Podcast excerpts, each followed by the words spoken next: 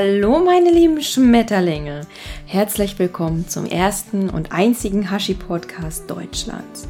Dein Podcast rund um das Thema Hashimoto, Schilddrüsenerkrankungen und einfach Leben, dem Leben an sich.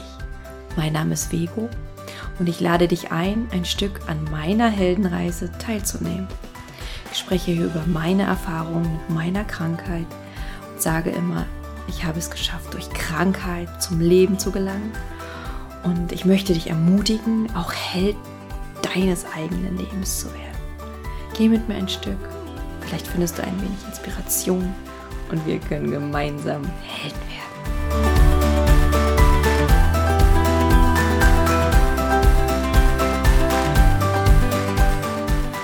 Hey meine Lieben, ja, es ist eine Weile her, verdammt lange würde ich sagen, seit meiner letzten Podcast-Folge. Aber die Zeit brauchte ich für mich. Kennt ihr das? Wenn ihr einfach ausbrecht aus diesem Hamsterrad, euch selbst sucht, euch nicht finden könnt, einfach Zeit für euch braucht. Und ich rate jedem von euch, dem einfach nachzugehen. Ignoriert das nicht. Ignoriert nicht euren Hilfeschrei. Da werde ich auch noch mal eine kleine Folge drüber abdrehen, aufnehmen, was in der letzten Zeit so passiert ist, weil ich glaube, wenn ich darüber rede und mich freispreche, ja, hört man, wie ich schon sagte, ist man auch freier. Nun zu meinem heutigen Thema. Das habe ich ja noch gar nicht angesprochen. Schilddrüse. Schilddrüse unter holistischem Aspekt. Ja, was kann ich mir darunter vorstellen? Was ist Holismus? Alles ist ja mit allem verbunden. Und deswegen ist der Holismus die Ganzheitslehre. Das heißt, der Holismus betrachtet den Körper oder die Heilung oder ja die Krankheit auf drei Ebenen. Zwar auf Körper, Geist und seelischer Ebene. Und für mich ist besonders wichtig der seelische Aspekt. Natürlich, holistisch, ganzheitlich. Alles spielt zusammen. Alles hat seine Daseinsberechtigung. Aber die Seele ist ungemein wichtig, in meinen Augen. In der Schulmedizin ist es ja so, dass die Schilddrüse ganz oft nicht beachtet wird. Sie ist unwichtig, quasi nicht überlebenswichtig. Und dann sage ich halt. Wieso? Ist es wirklich nicht überlebenswichtig, dass dieses kleines, kleine Organ was zuständig ist für den ganzen gesamten Stoffwechsel, für den Treibstoff unseres Körpers unwichtig, nicht überlebenswichtig ist? Dies schon allein mal schulmedizinisch betrachtet. Ja. Und ja, schon deshalb kann ich nicht sagen, sie ist unwichtig oder nicht überlebenswichtig. Ich habe da eine ganz andere Perspektive. Nun komme ich mal ein Stück zu mir und meiner Geschichte. Es ging mir eine Zeit lang ziemlich, ziemlich schlecht. Und die Geschichte kennt ihr auch. Ich habe darüber schon eine Podcast-Folge aufgenommen. Und mir ging's schlecht. Ich war wütend, ich war traurig, ich verstand nichts mehr, ich verstand die Welt nicht. Ich wollte nicht mehr leben. Genau das war's. Und es kamen Fragen in mir auf, wie, wieso habe ich diese Krankheit? Weshalb habe ich sie? Und warum passiert das ausgerechnet mir? Wieso habe ich das jetzt? Wieso mag Gott mich nicht? Was habe ich in meinem Leben falsch getan, dass ich so bestraft werde mit dieser Krankheit? Was habe ich getan? Wofür straft mich Gott? Auch wenn ich sonst nicht ein gottgläubiger Mensch bin, ehrlich gesagt, habe ich in dem Moment geglaubt, Warum straft mich Gott so? Warum? Die Antwort habe ich nie erhalten. Jedenfalls nicht von Gott. Oder doch? Lag sie in mir? Vielleicht. Eine Heilung habe ich auch nicht erhalten dadurch. Aber gehen wir noch mal einen weiteren Schritt zurück, als ich ein Kind war. Als ich ein Kind war, ja, da hatte ich es eigentlich richtig gut. Ich bin in einem wohlhabenden Elternhaus aufgewachsen. Mir wurde viel ermöglicht, mir wurde viel geebnet. Ich bin meinen Eltern super dankbar. Aber schon als Kleinkind merkte ich, dass bei meinen Eltern viel, viel Streit und Zwistigkeiten untereinander auftauchte. Ich merkte die Disharmonie und ich merkte die Liebe, die unterbrochen war, nicht mehr im Fluss war. Ich bin der Meinung und ich weiß, dass meine Eltern sich wirklich lieben. Aber auch sie haben ihre Glaubenssätze, Muster von ihren Elternhäusern mitbekommen. Und sie sind eine ganz andere Generation, die von Persönlichkeitsentwicklung ganz, ganz weit entfernt sind, geschweige denn von Selbstliebe. Es ist ein langer Weg und eine harte Arbeit dahin. Und ja, jedes Kind will natürlich, dass seine Eltern sich verstehen, dass seine Eltern sich lieben und wenn alles in Ordnung ist und harmonisch ist, dann werde ich als Kind geliebt. Ich brauche die Liebe meiner Eltern. Und das ist ungemein wichtig. Und ja, das Kind wird immer versuchen, immer versuchen, den Eltern gerecht zu werden, weil es die Liebe der Eltern behalten will. Die Liebe soll weiter im Fluss bleiben, im Flow bleiben. Und so wird es alles tun, um die Eltern glücklich zu stimmen. Viele Kinder projizieren auch die Missstimmungen ihrer Eltern auf sich und finden sich dann nicht ausreichend, nicht genügend. Was habe ich an mir, dass ich als Kind nicht so geliebt werde, dass meine Eltern sich streiten wegen mir? Das kommt automatisch. Das sind die kleinen Seelen, die einfach nur gesehen und geliebt werden wollen. Bei mir war das so in dem Maße nicht der Fall. Ich merkte aber, dass meine Eltern sich stritten, dann versuchten sie quasi manchmal, mich auf ihre Seite zu ziehen, jeder wie er es mochte gerade, mein Vater, meine Mutter. Und ich stand dazwischen und wollte natürlich den einen oder anderen nicht verraten. Ich konnte nichts sagen. Ich konnte es nicht aussprechen, nicht ansprechen. Ich musste schweigen. Ich trug Geheimnisse in mir, Geheimnisse meiner Eltern, die ich nicht aussprechen durfte. Das war schwer. Und ja, das trug sich so weiter. Ich wurde älter und war eigentlich ein Mensch, der viel, viel spirituell auch schon lebte, auch damals und sich auch im Elternhaus nicht so fühlte wie meine Eltern, die sehr realistisch und bodenständig waren, wirtschaftsorientiert ich äh, war eher der Philosoph und Querdenker, Rebell und Freigeist. Und ja, war aber noch nicht so in meiner Mitte, dass ich sagen konnte, ja genau, das und das mache ich jetzt, egal was ihr mir sagt. Und habe natürlich auf Wunsch meiner Eltern angefangen, BWL zu studieren. Jo, und ich kann euch sagen, ihr könnt es euch denken, dass mich das ganz schön abgenervt hat. Anfangs bin ich noch hingegangen. Es war ein neues Projekt, eine neue Aufgabe nach dem Abitur. Ich habe mich gefreut. Man wurde ja so reingeboren in dieses System.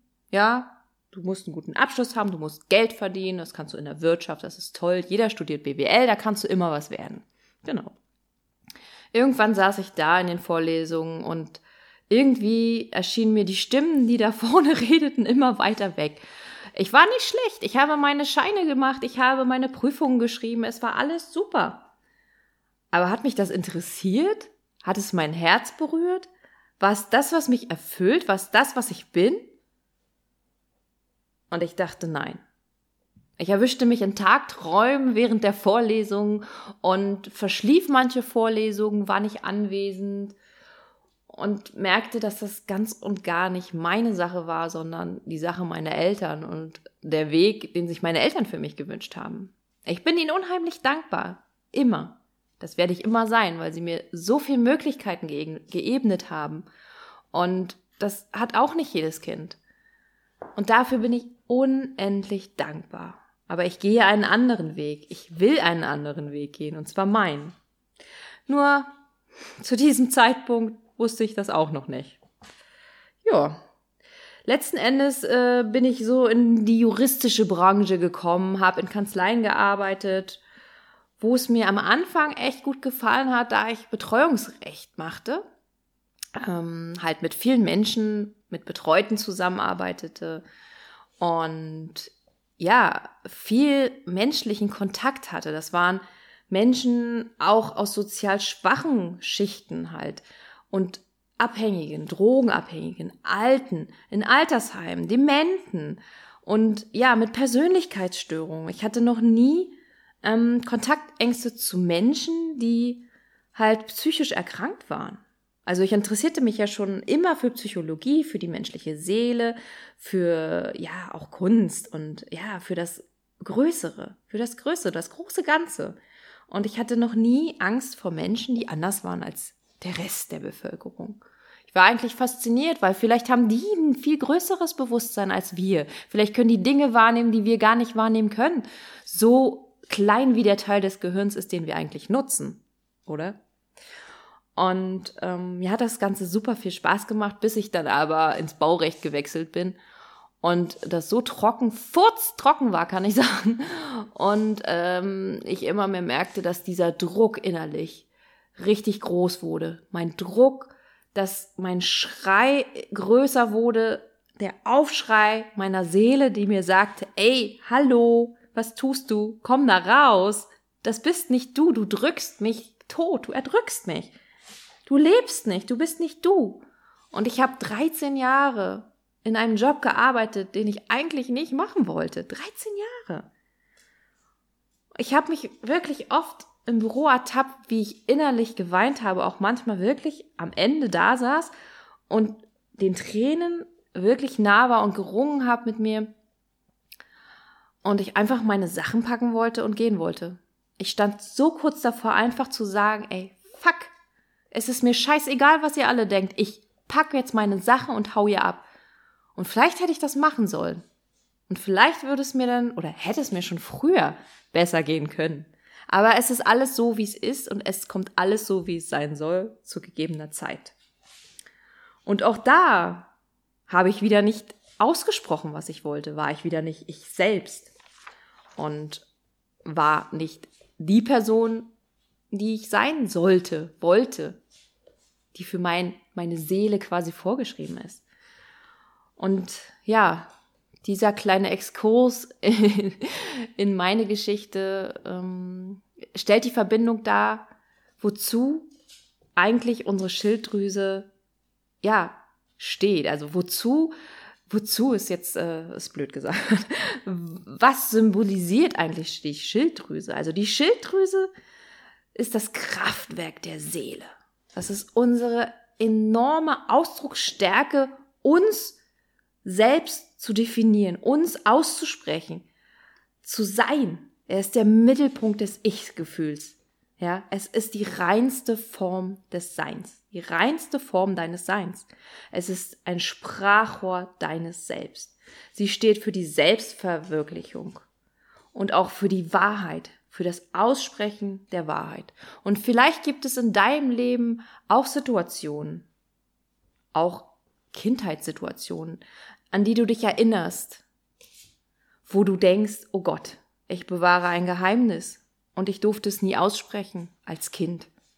Ich trage es mit mir herum und der Druck wurde immer größer und das sind die Worte, die einfach raus wollen und die, die dir quasi so im Halse stecken bleiben, dass du so diesen enormen Druck hast. Ja, dafür steht die Schilddrüse. Sie steht auch für Über- oder Unterforderungen. Das heißt, dadurch, dass du vielleicht in der Kindheit Sätze gehört hast wie, ja, das schaffst du doch eh nicht. Ach, da bist du viel zu klein für das. Pff, aus dir wird eh nie was werden. Oder was aus dir mal werden soll.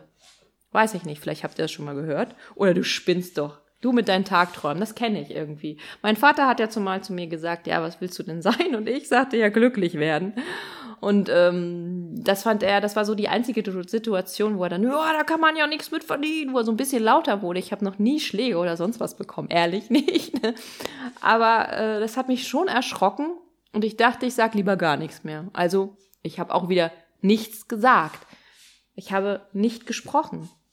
Und ähm, ja, solche Kindheitsbegegnungen, Ereignisse prägen uns so stark, dass wir in, im Erwachsenenalter so hohe Ansprüche an uns und dann auch an andere stellen, ja, dass wir total überfordert sind. Dass wir so überfordert sind, mit uns, uns selbst gerecht zu werden, und anderen gerecht zu werden oder auch den Eltern gerecht zu werden, ihnen zu beweisen, ich kann es ja doch, dass wir dann total resignieren. Und dann sind wir natürlich traurig. Dann sind wir wütend. Ja, und dann kommt die Depression. Und wir merken eigentlich nicht, dass wir uns eigentlich nur gerecht, selbstgerecht werden können. Ja. Und äh, das ist der Punkt. Die Schilddrüse ist ein mega großes repräsentatives Organ. Und sie steht für das sich zeigen wollen, das aussprechen wollen. Und wenn du nicht du bist, ist es kein Wunder, dass du daran erkrankt bist. Also bei mir war es jedenfalls so. Bei mir war es so. Und als ich das erkannt habe, das war vor ungefähr, oh, vier Jahren? Vor vier Jahren, das ist noch nicht mal so lange her. Drei Jahre, vier Jahre, drei Jahre. Ja. Ich weiß es nicht ganz genau. Dreieinhalb Jahre, ja. Es ist noch nicht mal so lange her. Ähm, da war das wie so ein Aha-Moment und ich dachte, oh mein Gott, was habe ich in meinem Leben alles unterdrückt,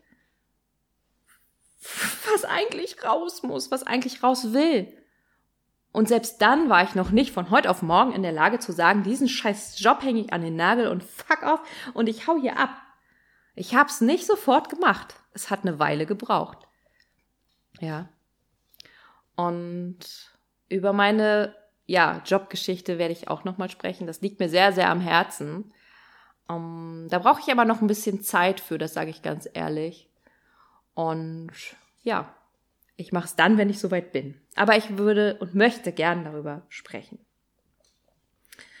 Ja, ähm, die Schilddrüse. Ne? Das ist so ein mega großes, mächtiges Organ. Und ja, der Schmetterling will immer nur fliegen, sage ich. Ne?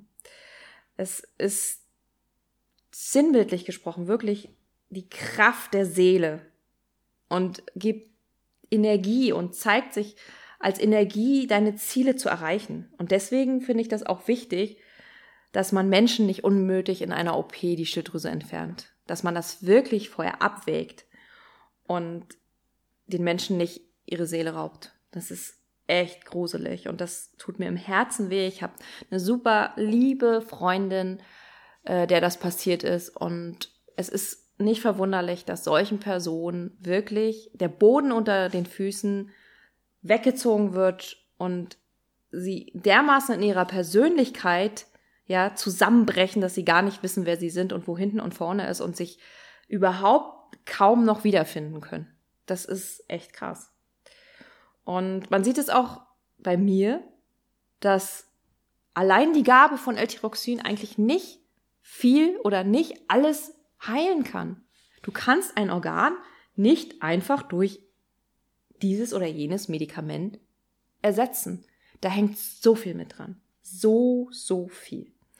Außerdem wird äh, in der Schilddrüse ja nicht nur L-Tyroxin produziert, sondern noch das Parathormon und Calcitonin. Und diese beiden Hormone, also Calcitonin äh, hauptsächlich, das kann man auch alles noch googeln. Das werde ich jetzt nicht so wissenschaftlich darlegen, sind ähm, halt durch die Calciumausschüttung ins Blut eben dafür verantwortlich, dass deine Knochen stabil sind und ja, dass du stabil bist. Für den Knochenabbau, Aufbau, Stabilität, ne? Calcium. Und äh, das symbolisiert auch wieder deine persönliche Stabilität, dein Schutz, deine Stärke, deine Aufrechthaltung.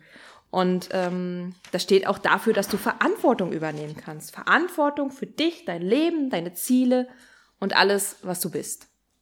Und wenn dir das nun durch eine OP einfach wegoperiert wird, ja, den Rest kannst du dir denken.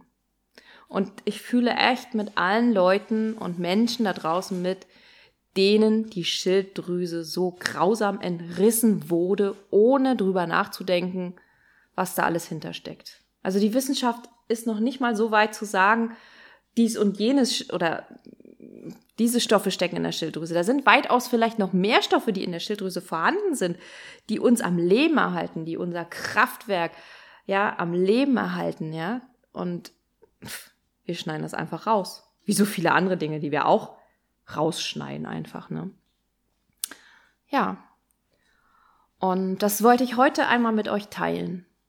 Und ich hoffe, ihr habt jetzt vielleicht auch so einen kleinen Aha-Moment und könnt so ein bisschen nachvollziehen, warum ihr Schilddrüsen erkrankt seid und ja, was es für einen Hintergrund hat.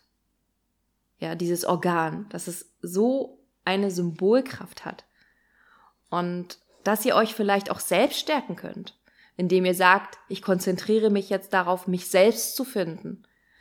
Ich bin es mir verpflichtet, mein eigenes Glück zu suchen. Ich höre auf meine innere Stimme, auf meinen Schmetterling, der mir sagt, wer ich bin. Und ja, dass du dir vielleicht sowas in dein Leben ziehst.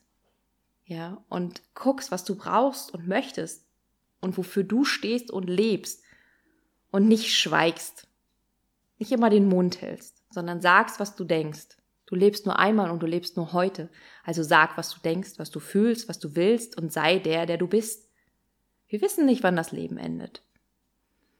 Und unser Körper zeigt uns wieder einmal so viel und die Schilddrüse steht einfach für uns, für unser Sein, für die höchste Form des Seins. Und sie hat nicht umsonst die Form eines Schmetterlings. Also rate ich dir, lass dein Schmetterling wieder fliegen. Ich freue mich, dass du heute wieder dabei warst, wärst. Gut, ich verquatsch mich auch mal.